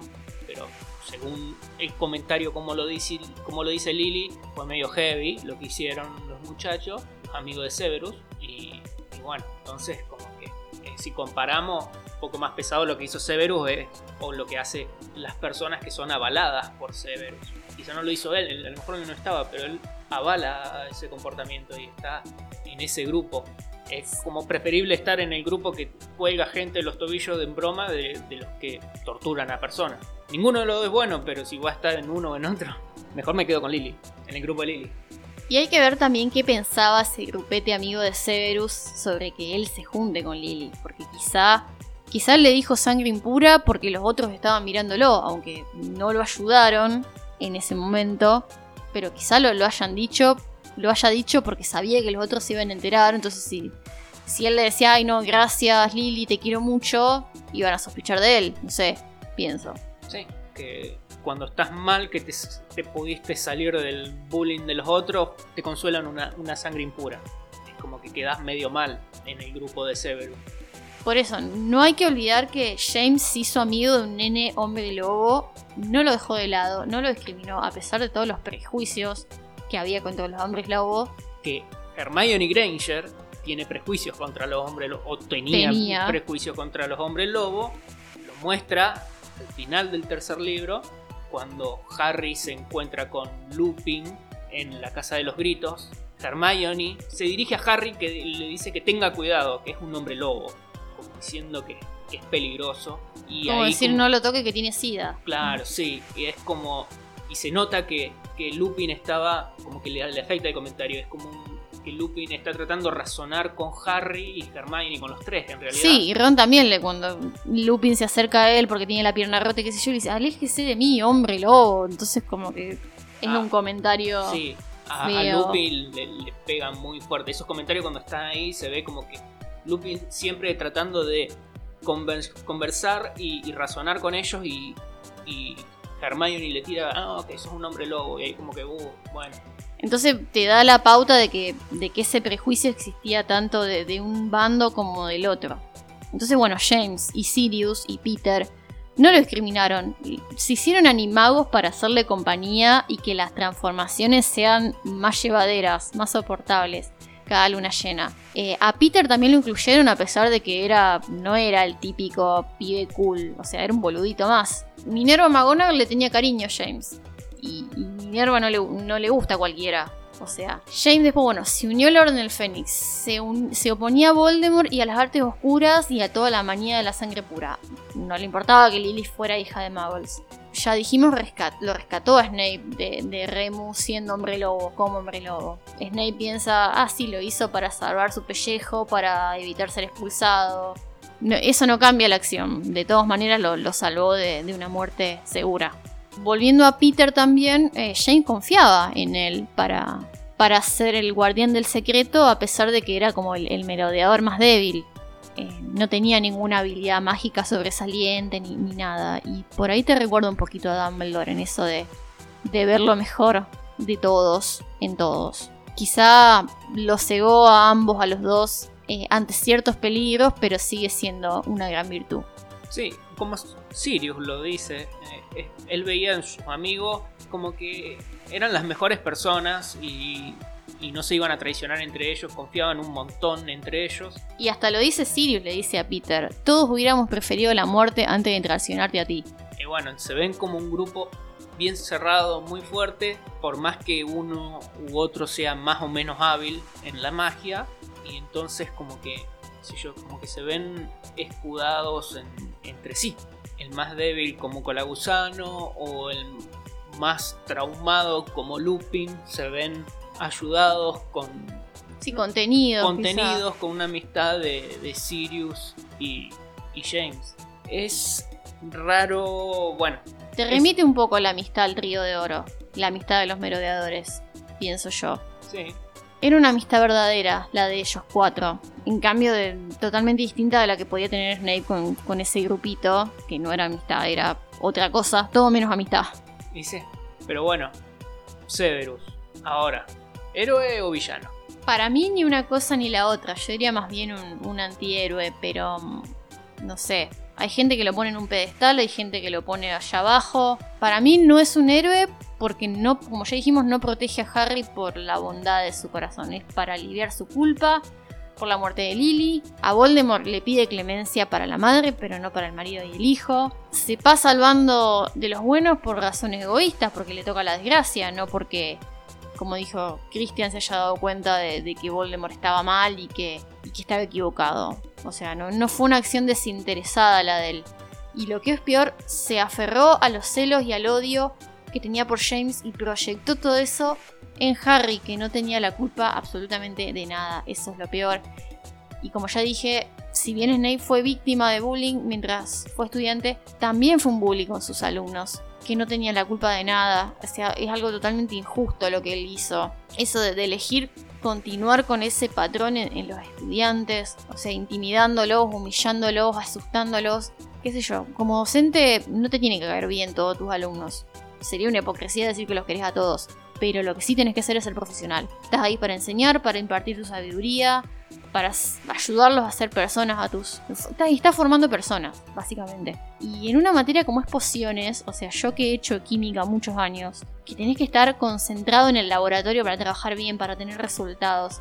Es horrible tener un tipo que te está mirando cómo haces las cosas y te está criticando y poniéndote nervioso. Por eso me indigna mucho todo, el- todo lo, lo que pasó con Neville. Porque Harry se bancaba el maltrato de Snape, o sea, estaba acostumbrado. Pero Neville no. Él tenía otro carácter y sufría muchísimo las clases de pociones. Y, y la verdad, el hecho de que el Bogart de Neville fuese su propio profesor haciéndole bullying eh, es terrible. Terrible. Para mí, un poco que, que Snape le tenía bronca a Neville porque él era el otro elegido. O sea, si Voldemort hubiese elegido a los, a los Longbottom, Lily estaría viva. Entonces, para mí, por ahí venía el resentimiento. De que por qué no murió él, no, no eligió a, a los Longbottom, hubiese muerto Neville y él tenía a Lily todavía Claro. dando vueltas. qué sé yo, y bueno, con, con Harry, eh, él ve lo que quiere ver en Harry. Como en un momento que, que Snape está hipotecando contra Harry, ante Dumbledore le dice, ay, es creído, arrogante, qué sé yo, y Dumbledore le dice, no, nada que ver, que otros profesores lo ven como modesto, más parecido en carácter a, a Lily, eh, y en eso, Snape ve lo, lo que quiere ver, la verdad. No, y sí, yo básicamente lo mismo, es una persona que es como un... Sí, es como decís vos, es como un antihéroe, pero es anti, Más que héroe. más que héroe. Sí, tiene sus momentos que heroicos, pero termina siendo en venganza hacia, hacia la persona que le sacó lo que más quería. Es como que le rompieron el juguete y va y, a cagar a trompadas al que le rompió el juguete.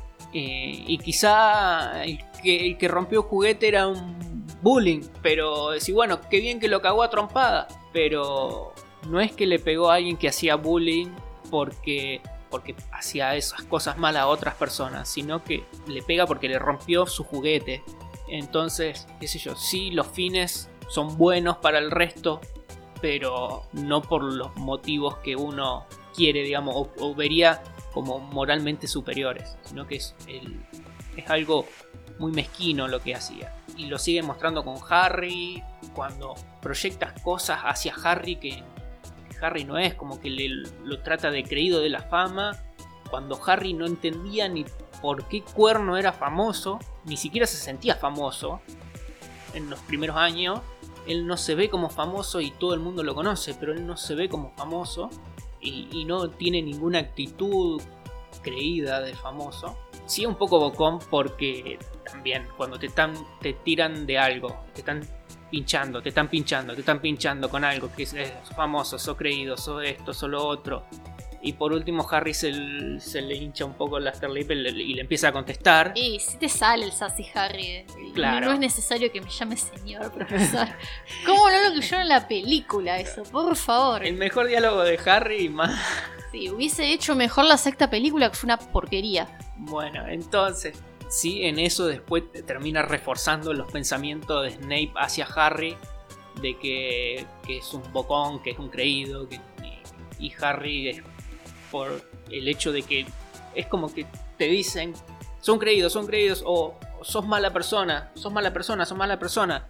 Y vos decís, no, no soy mala persona, sí, sos re mala persona, que qué sé yo. Y, y por último, cuando te están gritando todos los días que vos sos mala persona, te cansás y, y- y le desenroscás la cabeza de una trompada. Y decís, no eras mala persona, pero le desenroscaste la, la cabeza de una persona recién, así que es como que tiene razón, pero bueno, te empujó, te torció la mano hacia ese, hacia ese comportamiento. Y eso es lo que veo en el comportamiento de, de Severus, que quizá algunos idolatran, que sí, qué grande Severus que hizo todo esto, de lo que dicen, no, Severus no, no, no, porque no, yo como que Severus es un gris oscuro, pero bueno, es un gris, digamos, es una persona muy, muy complicada, no es alguien como para decir, yo quiero ser Severus Snape, no, Es uno de los personajes más complejos de la saga, a mi juicio. Una de las personalidades Es- más, más complejas. Para mí es el más complejo. Más que Voldemort. Más que Voldemort. Voldemort es una persona que es mala, básicamente. Enteramente mala. Y hace todo lo posible para llegar a su meta de la vida eterna. Y juntar el poder, la mayor cantidad de poder que, que pueda conseguir para erradicar a los sangre sucia y a los muggles. Y, y dentro de todo eso es bastante típico del malo. Y Severus para mí es el personaje más complejo de la saga. Pero bueno, es como, como dice Sirius, eh, el mundo no, no está dividido. El mundo no está dividido en buenas personas y mortífagos, todos tenemos luz y oscuridad dentro de nosotros. Lo importante es que está en qué parte elegimos actuar, si en el lado de la luz o el lado de la oscuridad. Y es un poco así con Snape. Sí. Eh, yo lo veo como muy un tipo muy perfeccionista, que a su vez es bueno porque, bueno, en, su trabajo un hechizo de mala calidad, una poción elaborada mal puede ser peligroso, es peligroso, puede lastimar a alguien. Y en su trabajo doble agente también, porque un pequeño desliz de comportamiento o una grieta en la oclumancia te puede llegar una muerte desagradable y arruinar todo el trabajo y que, que venías haciendo. Entonces como que muchos de los roles que él interpreta no permiten mucho margen de error de su parte. Lo que es malo es cuando vos no tolerás la imperfección ni en vos mismo y, y la transmitís a los demás. Por ejemplo, bueno, como con los alumnos, eso de, de que él no... Él, digamos, todo el tiempo señalándole los errores a los alumnos en vez de tratar de, de ayudarlos a entender por qué están haciendo lo que están haciendo, para qué, o sea, por qué te equivocaste. Y ¿Qué eso, pasa si te equivocás? Claro. O cómo evitar los errores. No, él te dice te equivocaste. Sos un burro, no un servís. burro, Una T en la nota y para las casas. Claro. Entonces como que no, no tiene empatía el tipo. No, no. Es un concepto re, re ajeno a él. Y el tema, bueno, el resentimiento hacia James es tan fuerte que sobrevive a, a la muerte de James. O sea, es como que Sobrevive y, y sigue a su linaje. Claro, o sea, se dirige, eh, es dirigido hacia, hacia Harry. Pero bueno, también mucha gente dice, ay no, pero lo trataba mal a Harry porque, porque si Voldemort le- se enteraba de que lo estaba tratando bien, entonces ah, como que iba a sospechar. Severus tuvo cuatro años confiado y confiadísimo de que Voldemort estaba muerto. Y fue cuatro años que Harry estuvo eh, soportando la, la peste de, de Snape constantemente. Sí, incluso le dice a Bellatrix eh, en el sexto libro. Dice, es mediocre en grado sumo y si sigue vivo es porque por amigos con más talento que él. Y he hecho lo indecible para que lo echen de Hogwarts donde no le corresponde estar. Sí, es una persona que no, No lo quiere, no lo no quiere. lo quiere y no, no es profesional hacia con su trabajo en, en- en relación con algo que pudo haber salido de James Potter. Cualquier cosa que esté relacionada con James Potter, a él no le cabe. Lo único que le cabe es el amor de Lily, lo único que tuvo James Potter y él no.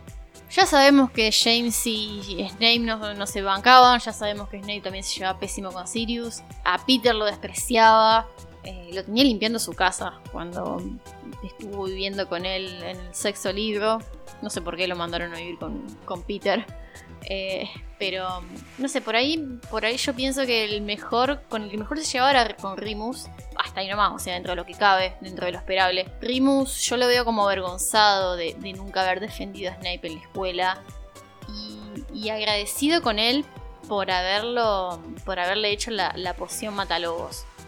No le guarda rencor, aunque Snape lo, lo arruinó, digamos, develó su secreto y se tuvo que ir de- del colegio. Pero no sé, yo por ahí veo que mm, todas las interacciones que vemos entre Lupin y Snape eh, es en el tercer año, cuando Snape cree que Lupin está ayudando a Sirius Black a entrar al castillo, y que bueno, Snape también piensa que Lupin colaboró con Sirius para tratar de matarlo cuando estaba en la escuela.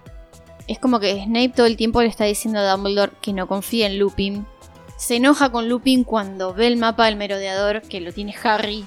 Bueno, entonces pasa lo que pasa después al final del tercer libro. Sirius consigue escapar.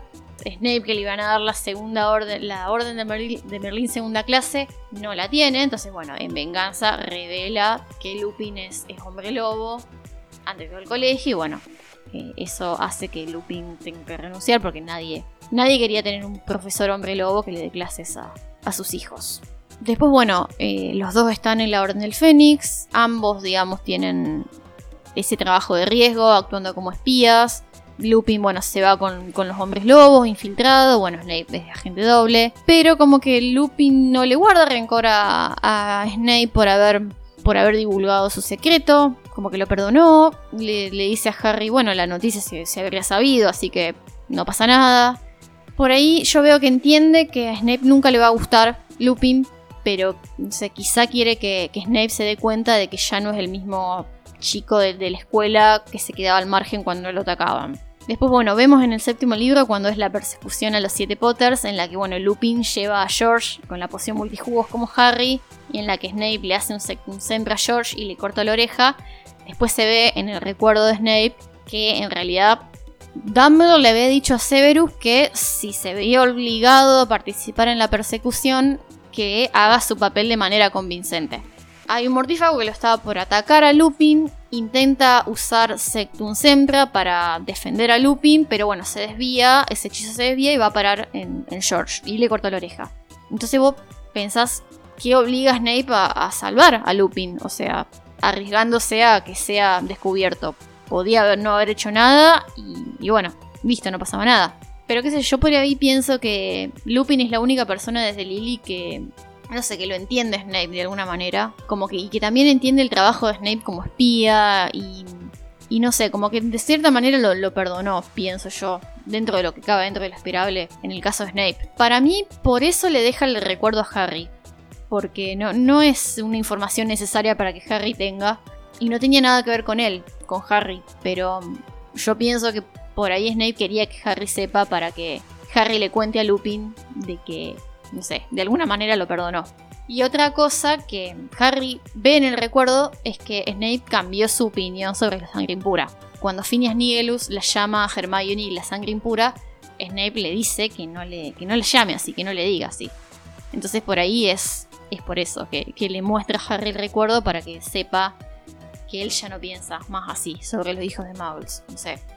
Sí, Lupin yo eh, creo que la, la reacción de ahora de adulto hacia Snape es como que Lupin ya creció y lo ve muy mezquino la, acción de, no madurar de Snape, de todavía tener el rencor ese desde chico, que es un rencor tan grande que lo pasa hacia el hijo de James. Y como que Lupin dice, mira, yo ya te perdoné, el pibe de James no tiene nada que ver. ¿Qué haces vos con esta chiquilinada? Y como que es una parte más madura y que cuando le tira cuando Snape le tira un poco de roña a Lupin, es como, como que Lupin siempre baja todo. Y como que bueno, le pega, como que, le tira un papel y le, rebota, cae al piso y, y, Lupin como que bueno, sigue en la de él. Y después con los recuerdos, como vos decías, es como, yo lo veo como una búsqueda de, de perdón. Decir, bueno, después de todo este tiempo, sí reconozco que hice algo mal Quizá no tanto como una persona normal hubiese esperado que si bueno, mira, tenés que disculparte, tenés que entender, eh, tenés que actuar como adulto frente a ciertas situaciones. Eh, y quizá el mismo trabajo de espía no le dejaba eh, como bajar la guardia y ser más amable con ciertas personas. Pero bueno, para mí es como decir, bueno, acá Harry, qué sé yo, toma, entendé por qué fui como fui, quizás no es una especie de, perdón, pero como de, búsqueda de entendimiento de cómo fue él. Sí, sabe que me indignaba que seas un cerdo para el matadero, no sé. sí, que, que Snape termine enojado con Dumbledore porque todos esos años y ese tiempo perdido tratando de salvar a Harry. Al final era para que se muera. Que al final era para que muera no solamente para que, para que muera al momento indicado. En ese momento Snape no, no entiende la, frialdad que tiene Dumbledore hacia Harry y quizá también en ese momento, porque él se, se enoja con Dumbledore y es como que también ve como decir, dejo a Voldemort que quiere matar a este pibe, lo dejo, traiciono a Voldemort y resulta que me vengo con Dumbledore que, quiere hacer, quiere matar al pibe. es como eh, salir de la sartén y caer al fuego. Eh, de Guatemala a Guatepeor. Entonces como que en ese es un momento de frustración de, Snape. Sí, de tanto trabajo al pedo. Sí, que ahí ya es, bueno, es una de las últimas discusiones que, que él tiene con Dumbledore con vida. Claro, todo esto porque él no sabe de los Horcrux, no sabe de toda esa cuestión, pero de todas maneras le, indigna. Sí, ahí es como visto que sí, quizá Snape en ese momento ya no, no cuida a Harry porque por la culpa, sino como que ya empieza a ver a Harry como algo de Lily también. Eh, no solamente como es, al principio es, es el hijo de James Potter, y lo odio porque está relacionado con James Potter. Y en el último año, bueno, en el último, pero en el último año sí que están juntos en Hogwarts. lo empieza a ver como el hijo de Lily. Ve, empieza a ver lo de Lily dentro de Harry. Y ahí es como que ya empieza un poco a encajar. Pero no se ve tanto eso en el. Digamos, es como que ahí lo ves en el recuerdo. Que es el último. Lo último que se ve de, de Snape. Y con Snape ya muerto. Así que. Como que decir, bueno. eh, retroactivamente me estás haciendo un personaje. Bueno. Y es como. A mí me cuesta un poco. Pero. Qué sé yo, sí, le reconozco todas las cosas valerosas que hizo que ningún otro personaje podría haber hecho. Sí, sí, co- coincido. No lo pongo en un pedestal porque tuvo su- sus maldades, sus momentos de ser mezquino, miserable, mala persona, totalmente injusto con sus alumnos, parcial. Pero bueno, sí, como dice Christian, reconozco que, que no sé si, si cualquiera hubiese hecho lo, lo que él pudo, pudo hacer, la verdad. Y por supuesto, bueno, gracias a, a lo que él hizo, Voldemort tuvo su caída. Y para ir terminando, yo quisiera preguntar, ¿qué crees que vería James en el espejo de Erised? Aparte de yo responder esto, ustedes podrían responderlo en, en nuestro Instagram, mandarme un mensajito y lo vamos a compartir si quieren. Sí, lo vamos a dejar como consigna esto. Ya va a aparecer alguna cajita de comentarios para comentar, para que nos digan cuando sale el episodio. ¿Y qué vería James? Para mí, James no le faltaba nada, digamos, estaba vivo el día anterior a Halloween, eh, que estaba encerrado como nosotros con COVID. Eh, no tenemos COVID, pero ahora con, con la situación de COVID, lo vería como soñando eh, un asado con los pibes, con su familia, con los merodeadores, porque si lo pensamos, James nunca se enteró que Peter lo traicionó. Entonces, para mí, eh, él vería en, un quincho, todo comiendo un asado, con Lily, Harry, El gato. el gato, el gato. ¿Qué pasó con ese gato? Eh, para el que no sabe, Harry tenía un gato, la familia Potter tenía un gato. Matilda Bagjo, que era la vecina. Quizás se fue con Batilda, no sabe qué pasó con ese gato. ¿Por qué Eh. Harry fue el Horrocrux y no el gato? La verdad, esa es otra gran pregunta que, Sí, ¿por que qué nos surge ahora. Y quizás se murió el gato y está bien que estiraba la vida, pero a lo mejor se podía morir. El gato lo agarró un perro y mató a ese Horrocrux. Capaz fue el noveno Horrocrux. Sí. Lo chocó un auto, no sé. También puede Le chocó una escoba. Bueno, pero sí, lo imagino como. No sé, James lo veo como una persona muy realizada con su familia y sus amigos. Y no lo veo más que, qué sé yo, en alguna cena con todos sus amigos. Quizá con algún Harry y algún hermanito, hermanita. Con una familia más ampliada, porque no es que Harry ya tenía 10 años y, y mataron a los padres. Harry tenía uno, era el primer pibe. Y ellos Y- eran jóvenes, Y ¿no? ellos eran jóvenes, podían expandir la familia, no digo al estilo Weasley, pero, o tres hermanitos. Quizá podría haber habido algún Sirius Junior o Un Fleamont. un, un Flymont o ¿cómo era la abuela? Eufemia. No sé, eh, yo lo veo más que eso. No sé qué podría querer una persona que ya estaba o que se lo muestra como que estaba bastante realizado en la vida personal Quizá enseñarle a Harry cómo ser un animago.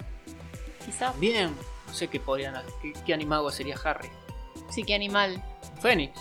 Un fénix, sí. un- Una lechuza, vaya a saber. Sí, no sé. ¿Qué, qué animal se- qué- Ahí está. Otra para la cajita. ¿Qué animal sería. ¿Qué animago sería Harry Potter? Sí, ¿en qué animal se convertiría de haber sido animago? ¿O ¿Qué animal elegiría? Porque el animal ahí lo puede elegir, así que. ¿Qué elige? Un elefante. No sé qué tiene que ver un Un cerdo.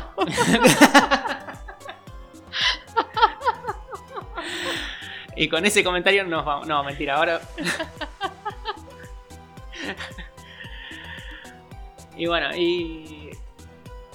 ¿Qué vería Snape entonces en el espejo? Para mí, bueno, eh, así mismo con Lily se vería. Eh, no digo casándose ni teniendo hijos, pero con ella, estando ahí para ella, protegiéndola. Para mí eso, eh, siendo perdonado por todas las cosas horribles que, le dijo a Lily por haberla llamado sangre impura cuando eran, cuando eran chicos, que, fue algo que él lamentó todos los, todos los días durante el resto de su vida. Y que de haber tenido la posibilidad seguramente él habría retrocedido en el tiempo y arreglado todo. Entonces para mí sí, él se vería con Lily siendo digno del amor de, de Lily. Yo creo, y, y esto, sé que esto es tu parte, pero me meto. Yo creo que una de, las peores cosas que, él sabe que si él le pedía perdón a Lily, Lily lo iba a perdonar y iba a ser amigo de vuelta. Yo creo que también esa es una de las cosas que a lo mejor a Severus más le, le pega. Que si hubiese sido un pelín más humilde como adulto y le hubiese dicho, perdón Lily, tenés razón, sabés que yo no siento eso por lo sangre impura y menos por vos, yo creo que Lily lo hubiese perdonado, si era una disculpa sentida. Sí, pero bueno, tendría que haber, haber cambiado no solo eso, sino un montón de, de sus comportamientos también. Obviamente. Porque de, de nada sirve pedir perdón y seguir en la misma. Obviamente, obviamente. Yo, veo, yo creo que. Yo creo que si. Como digo, si se hubiese disculpado y hubiese dicho en un momento como hizo, que se pasa para el lado de la Orden del Fénix y pasa a ser un doble agente, ahí yo creo que Lily lo hubiese perdonado. Y él sabe que si hubiese hecho es lo que hizo después, que fue pasarse para el lado de la Orden, y haber ido con Lily y decirle, mira Lily, dejo mi vida de, de mortífago, la cambio por un, por un agente de la Orden del Fénix. Y yo creo que hubiese recuperado, no digo el amor de Lily, Pero sí su amistad. pero sí su amistad y hubiese tenido, sí, el amor de Lily, pero el amor de amigos. Yo creo que después de todo ese tiempo, quizá Lily no le hubiese dado la chance de decir, bueno, dejo a James y me voy con vos. No, pero sí hubiese sido amigo. Bueno, nos vamos despidiendo entonces después de este episodio tan que debatimos tanto. La verdad, bueno, como ya les dijimos, pueden ir a nuestras redes sociales, que de paso se las vamos a dejar. Somos arroba PotterWatchR, tanto en Twitter como en Instagram, como en Facebook. Nos pueden ir a dejar lo que ustedes piensan sobre Snape, sobre James, sobre Lily. También, bueno, sobre el programa, qué les parece. Si, bueno, si quieren alguna temática que, les gustaría que tratemos, eh, estamos abiertos a, sugerencias. Así que bueno, lo vamos a estar leyendo sobre, sobre lo que piensan de estos personajes en, en estos días. ¿Qué piensan de la peli que analizamos en El Martillo de las Brujas? Y ya le vamos a estar pidiendo una peli de Daniel Radcliffe que esté como actor principal o ahí arribita. Y nada, nos vamos. Nos vamos.